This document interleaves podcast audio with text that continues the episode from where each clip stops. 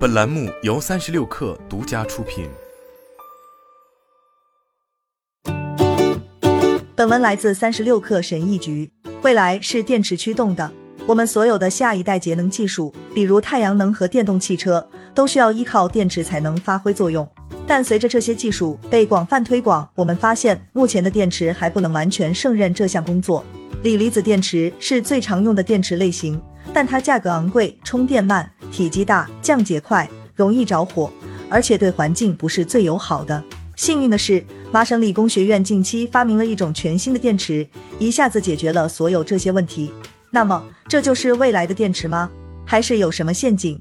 这种电池是全新的，它的每个部分都使用了与现有材料不同的材料。这种电池的电极是由铝和纯硫制成的，而不是锂离子电池中复杂的金属和石墨电极。这种电池的电解质也有所不同，它是由熔融的氯铝酸盐制成的，而不是锂离子电池中含有锂盐的有机溶液。但是这种材料上的变化有什么帮助呢？首先，铝硫和氯铝酸盐都很丰富，容易获得，而且更便宜。这不仅意味着这种电池有可能比同等容量的锂离子电池便宜六倍，而且它对环境也更加友好，对有害采矿过程的依赖更小。所以这对地球和我们的钱包都有好处。但不要认为便宜和环保意味着它性能不佳。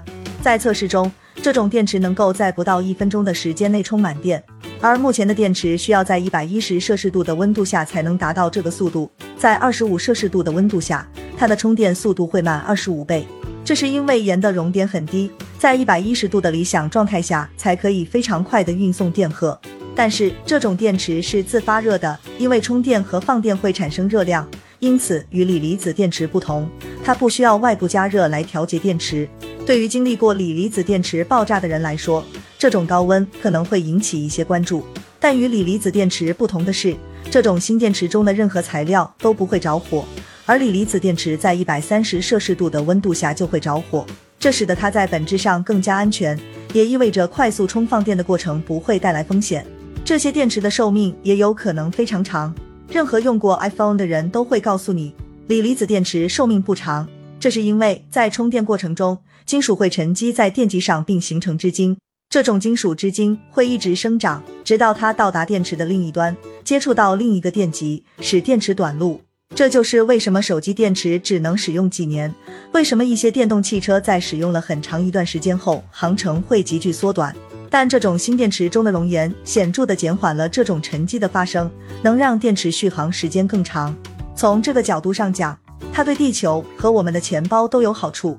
如果这些对你来说还不够好，这些电池还可能具有难以置信的能量密度。现在锂离子电池的能量密度已经达到了它们所能达到的最高水平，有些电池的能量密度甚至高达两百七十 Wh 每 kg。但计算表明，铝流电池的价格可能高达一千三百九十二 Wh 每 kg，这将使它们的能量密度增加五倍。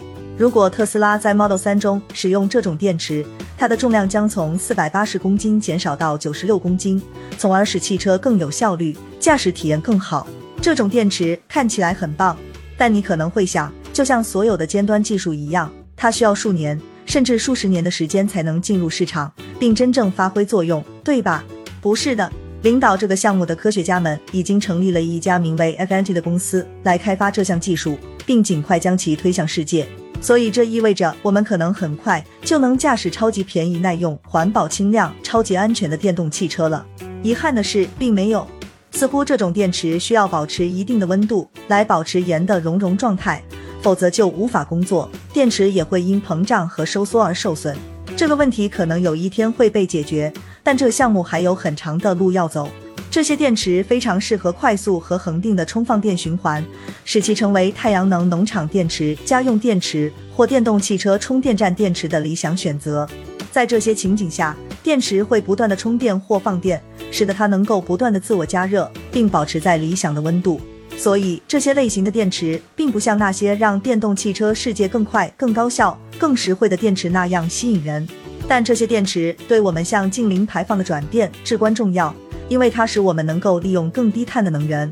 在未来几年里随着我们逐渐摆脱化石燃料将需要数以百万计的此类电池届时廉价安全寿命长环境友好的优点将产生巨大的影响。